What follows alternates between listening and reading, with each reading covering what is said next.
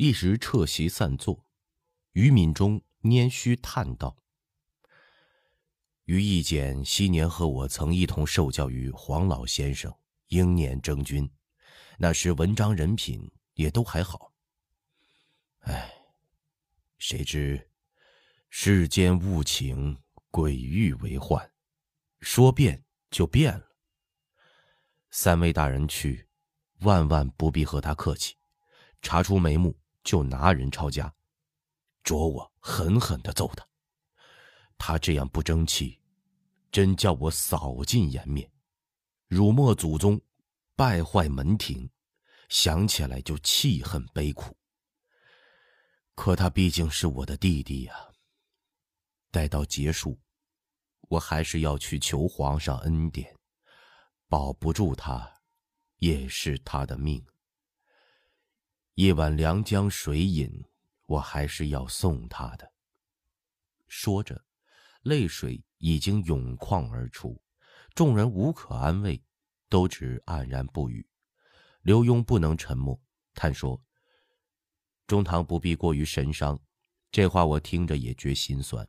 目下先要把案子查明，国泰蓝所属案贪贿不法，于义简有多少染指，还不甚了及。”他是布政使，国泰卖富愈缺，没有他坐唱，什么事儿也办不成。倘若只是媚上逢迎，那就只是另案处分的事儿了。如果陷得根深，兄弟只好待验明之后去向皇上求赠。公义要明白，私义权衡。于大人见的是啊。钱锋忖度着。原以为于敏中必定要痛斥于义简，一味的严办的口风，撇清自己，塞住众人的口。听他说的有理有致有情，且是沉痛诚挚，也不禁心里一阵的空落。徐徐说：“刘大人，这话也是我心里要讲的言语，就是亲兄弟也有柳下惠他之分。他早已独立门户了，又远在千里外做官。”浸墨染皂，只能怪他自己不修德品。于大人方才说的，学生听了十分感动，足见大人风节，也知大人情怀啊。和珅原是最能帮闹凑趣儿说话的，俗语说的“混子”，能把场面搅得热闹欢悦起来。但此刻几次欲言三缄其口，一是觉得自己不上台盘。这么得体有分量的话，措辞不来，自惭行秽太俗；二是父亲差身份，局定了不能乱说。更要紧的是，他袖子里鼓鼓囊囊的还塞着些不好意思的东西，无论如何带着鬼祟，人话不能说的气壮。憋了半日，蹦出一句话来：“请中堂放宽怀些。”于敏中却转了话题，偏转脸问郭志强。方才你和福康安赶来，说有事要禀，是什么事儿？福康安疼得苍白了脸，他的大名从来还没有人敢这样直呼过，在座的纪云一向叫他师兄，刘墉以下从来都是称字而避名，福四爷、福爷、四爷，连乾隆本人私地时常也都叫他康儿。他立有军功，封着侯爵。身在一等侍卫之首，素来心志高傲，一心出将入相，图绘紫光阁名垂竹帛。于敏中这样的粗书，只是是他一个相府衙内，他的自尊心被于敏中轻轻一刺，立刻滴出血来，嘴角吊起了一丝冷笑，偏脸对郭志强说：“嗯，你给他禀。”众人立刻鸦雀无声了。郭志强在压得透不过气的沉默中说道：“啊，有两件事要禀济中堂、于中堂。一是隋赫德从天山大营给户部发来咨文，秋天发了泥石流，从天山到乌鲁木齐有一千多里道路冲坏了，得赶紧维修。这笔银子已经拨过去一半了，就再拨完了也不够使。”请示从军费外再调拨二十万两，总计是六十五万。这个时候正是冬天，部里想着春天雪化后好走路，随和德又给傅中堂写了信，说没有现银招募民工极难。傅中堂现病着，就由四爷带我过来了。这是一件。他舔了舔嘴唇，又道：“再一件是芜湖粮道发来的。福四爷去年九月带兵弹压泗水县，张鲁贤父子昌乱不便，从粮道上借了饷银五万两，现在亏空银子，得赶紧补上。芜湖粮道去年上缴库银四十八万，有旨意明年春天备荒。备荒的银子稍有短缺，这道理能自己设法，但旨意里说泗水等地民风刁悍，易于生变。”大兵刚刚征剿过，道户要加以抚恤防范，不要等春天时措手不及。这样算下来，户部应得拨给芜湖道十万银子，才能弥补差事，请中堂裁夺。说着，双手捧上一叠文书，请纪瑜二人过目。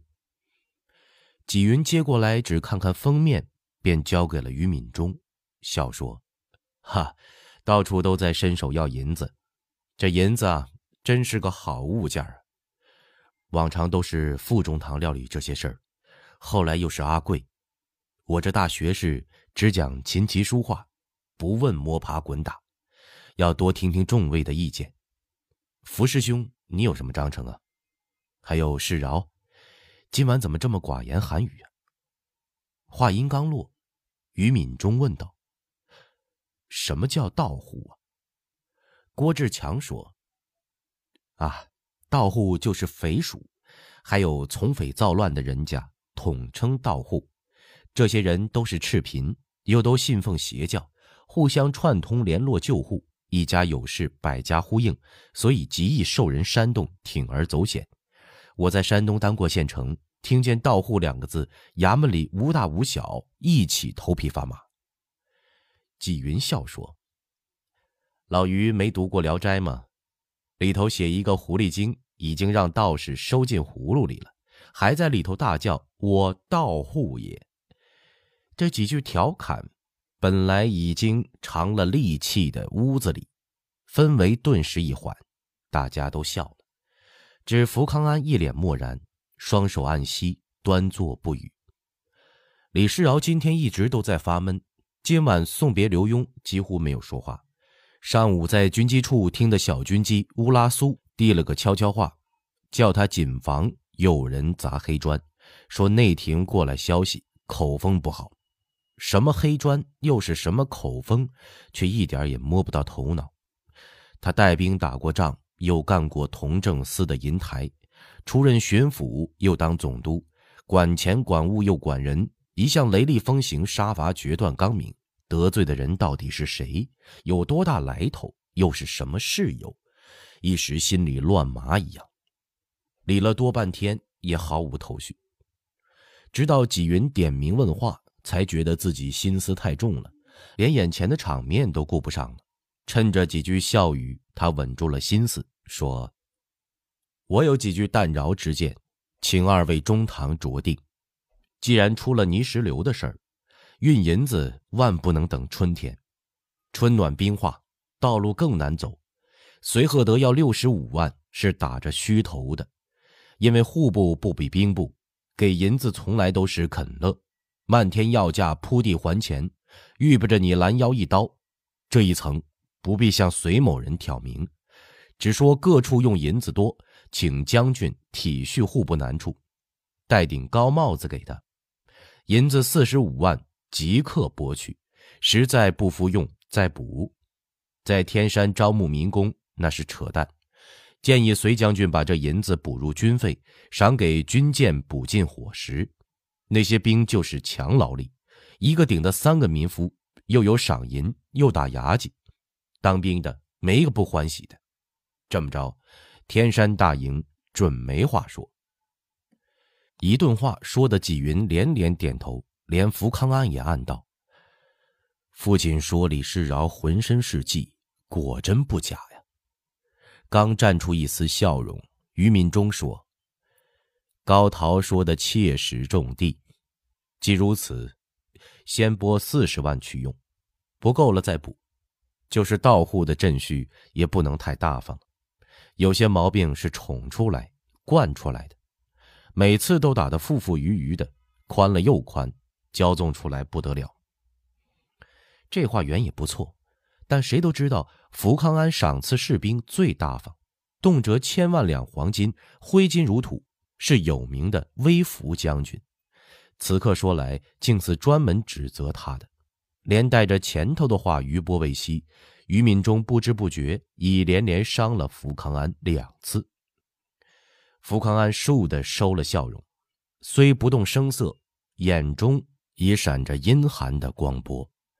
纪云现在名位还在于敏中上列，听他言辞不逊，连个商量也没有，也是一阵不快，转脸问道：“师兄啊，你看怎么样啊？”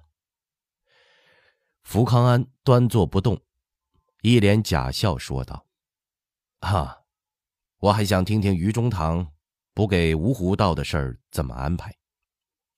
当时刘司寇被围在黄鹿集，我在曲阜代皇上祭礼，告急信传到我那里，江南大营驻兖州的营兵调了两百五十名，加上府衙、泗水县衙的衙役，还有我的亲从马便，共是五百人。”这饷银是我借的，责任也是我的，所以也很关心。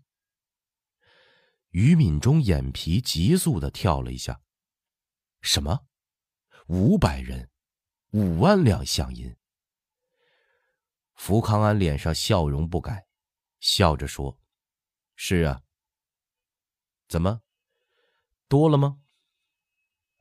于敏中这才留意到福康安的神气不对。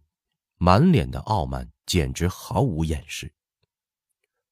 多了，多了。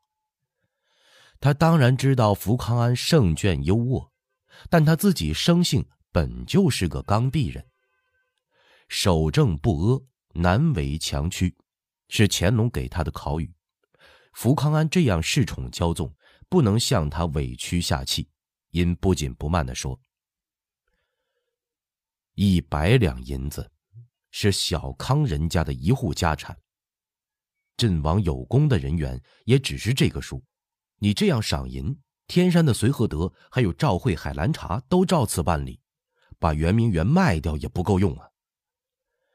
福康安扬着脸，垂着眼睑，满都是就是要顶你一下的神韵，口气硬得像钉子，措辞却不肯失礼。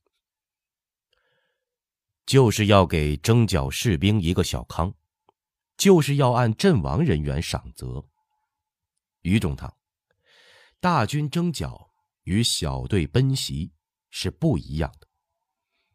泗水县暴动，鲁南鲁西震动，不但饥民，也有教匪四处煽风点火。我接报是四千暴众，一夜奔袭到达，已有两万人围攻，那是人海，桑叉菜刀。斧头、镰、铡、锄镐举得树林一样，敌我众寡如此悬殊，不甩银子激励士兵，用什么？我发银子的时候就大喊：“按阵亡的例发给赏银，冲到那个高台上去杀人。”老实说，我至今还有后怕，后怕许的银子少了呢。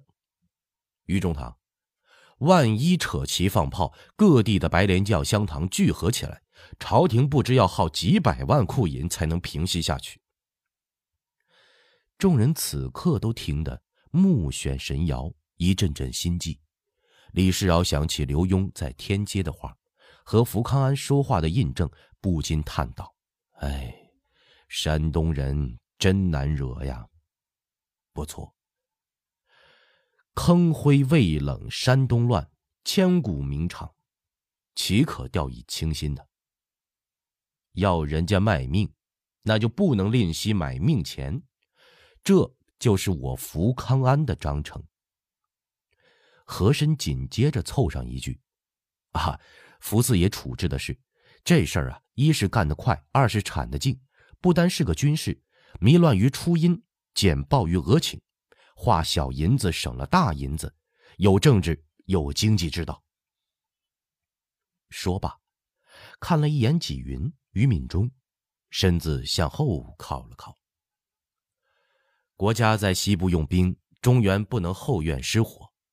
这次去山东，除了泗水，其余的州府主要着意留心镇序，看似废了，长远说那是省了。于敏中自嘲的一笑，呵呵，听来倒是惊心动魄的。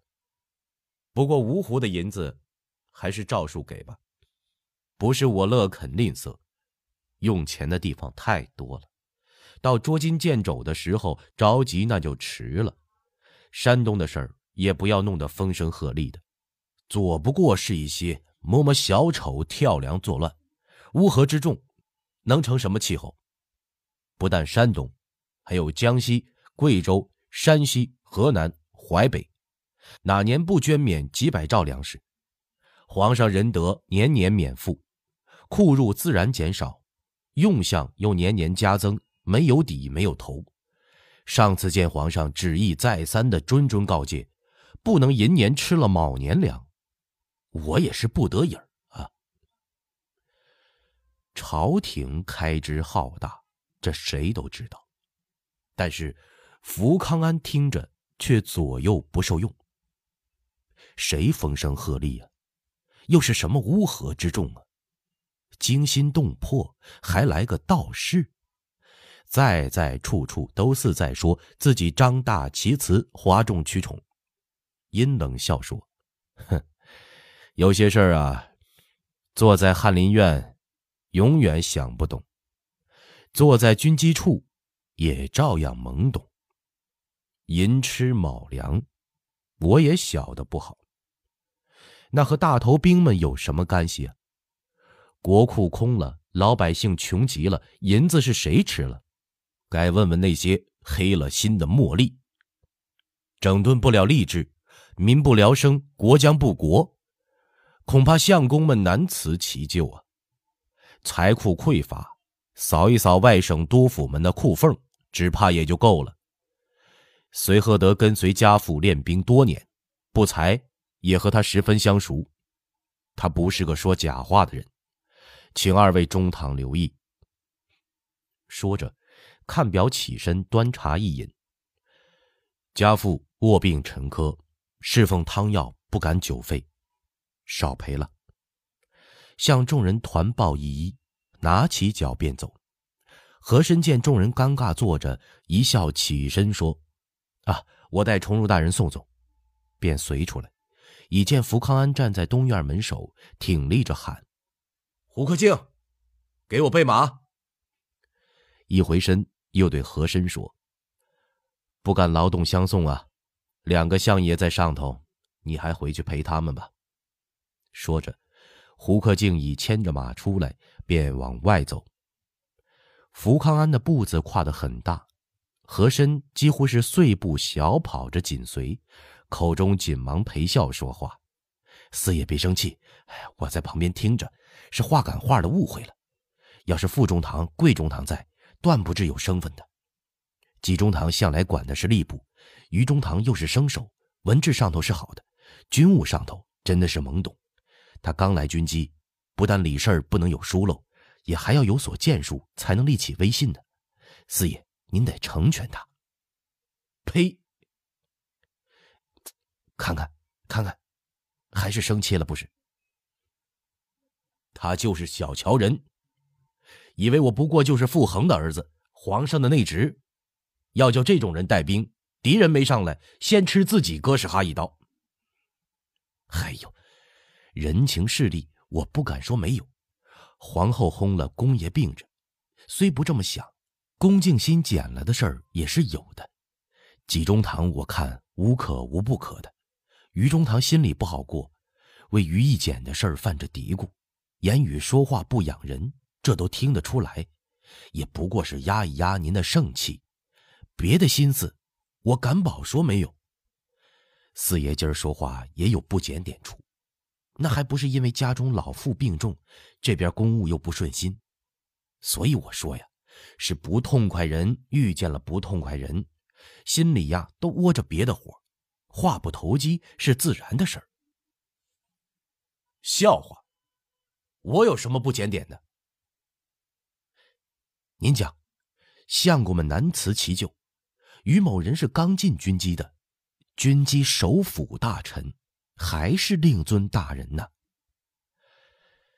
这还真的给挑出了不检点了，而且挑的堂堂正正，无懈可击。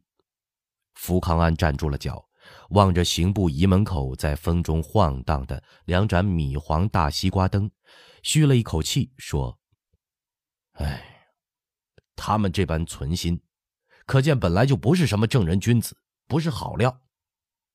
老何呀，你到山东给我狠整，不要怕。”不要手软，只要秉公，管他难受不难受，什么国泰、于义简，只管石头。要我说话，我就到皇上跟前跟你说。四爷，我有直奏皇上之权，一定尽心办理。和珅说道：“天色太暗了，看不清他是什么脸色神气。”